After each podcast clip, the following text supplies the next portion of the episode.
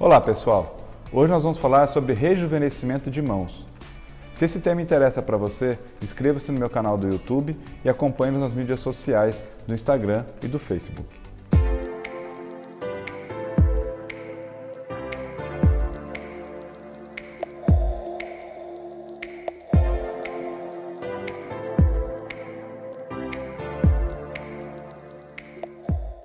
Eu sempre falo sobre mãos, né, cuidados com as mãos e apareceu minha primeira mancha senil, gente. Então, o que, que aconteceu? Eu fui até o Dr. Marcos e ele já fez um tratamento, começou o tratamento, porque a primeira mancha que eu tive foi dessa região aqui. E eu tô agora estou me tratando e o Dr. Marcos vai explicar para vocês qual vai ser o tratamento para o meu caso. Isso. Seu caso é bem fácil, né? Pequenininho, bem cuidado. Mas a, a, o envelhecimento da mão, assim como da pele, ele passa por dois conceitos fundamentais. Um, a flacidez, a perda de continuidade, a perda de elasticidade, a perda de densidade da mão e, da, e, a, e a própria hidratação local também. E o acúmulo de pigmento, no caso o pigmento de melanina, formando as manchas senis. Né? No seu caso, o que apareceu foi uma primeira mancha senil. Bom, quando a gente tem as diferenças de acúmulo de pigmento na mão, que são as manchas senis, ah, o protocolo que eu mais gosto de usar é o peeling químico. Né? Todo mundo sabe que eu, que eu formulo, que eu fiz pós-graduação de formulação, então eu gosto de estruturar fórmulas e, e gosto muito de peeling químico porque é um procedimento bem seguro e de fácil aplicação. E ainda mais numa região onde você tem bastante inervação e é uma pele bem delgada, não é uma pele muito espessa, então tem que tomar bastante cuidado com o que você vai aplicar. No caso, eu gosto muito de usar ácido pontuado de alta potência, atingindo as camadas mais profundas da pele, fazendo o que? Um cuidado local e você retirar essa mancha de uma maneira mais potente, mas bem limitada à região da mancha, que foi o que eu fiz em você. E aplicando outros produtos para uso em domicílio para você combater a oxidação dessa pele, mantendo a tonificação e evitando a formação de novas manchas. Sim. Então o que aconteceu?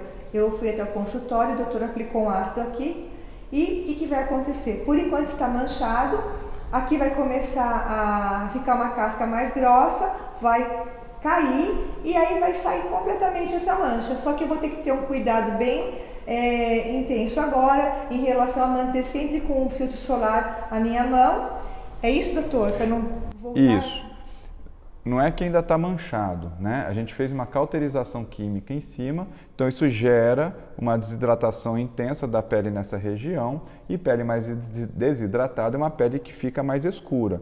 Então não é que a gente gerou uma mancha em cima de uma mancha, a gente tratou a mancha com ácido de alta potência, então gera uma desidratação intensa local, pele, a pele fica escurecida por conta da desidratação que o ácido promoveu e, obviamente, a pele desidratada ela se destaca e, e sai, né? ela descama, ok? E aí vai vir uma pele por baixo com menor pigmento, né? porém ela está mais exposta, por isso que o cuidado pós-aplicação é importante.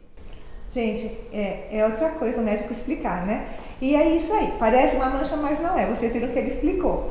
E agora eu estou cuidando, muito filtro solar, hidratação, como sempre, para que não apareçam outras manchas. E se vierem aparecer, eu vou voltar no consultório e ele vai aplicar um outro tratamento ou até o mesmo tratamento. Isso. É, eu Para rejuvenescimento de mão, Lissandra, existem várias técnicas que a gente pode aplicar.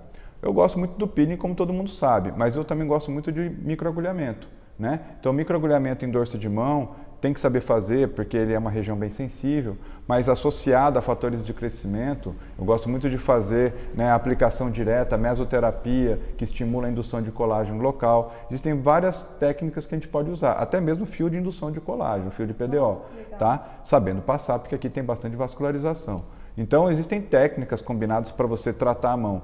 E lembrando, gente, eu nunca me limito à mão. Se você faz uma mão bem tratada e bem clarinha, a hora que você olha para o antebraço, é, foi negligenciado esse Sim. tratamento. Então, dependendo da extensão, eu amplio até a região do cotovelo. Né? Então, é importante esse tratamento que você trata não só a mancha, mas também a flacidez e aquele craquelamento da pele que já é, já é o começo né, do envelhecimento. Já, a pele já está te mostrando que ela está desnutrida ou ela está desidratada. Olha que interessante. Falando nisso, da continuidade, doutor, isso também se aplica aos peelings, né? Que não pode fazer o peeling no rosto só até aqui, tem que descer para o pescoço e pegar um pouco do colo para não ficar diferente, é isso? Com certeza, você, pode, você vai trabalhar, no caso do rosto, vai trabalhar o rejuvenescimento, né? Mas se você não abordar a região do cervical né, e colo, pode gerar um degradê, né, um contraste aí de acúmulo de pigmento. Então, tem que ser tratado de uma maneira um pouco mais ampla para você não ter essa diferença de, de, de tom. É, porque eu, eu, já percebi, já vi é, algumas colegas e, e, também clientes que fazem aquele peeling de fenol, não com o doutor, mas fazem com outros profissionais. E o que, que eu percebi? O rosto maravilhoso, aquele rosto de porcelana lindo, só que o pescoço totalmente envelhecido.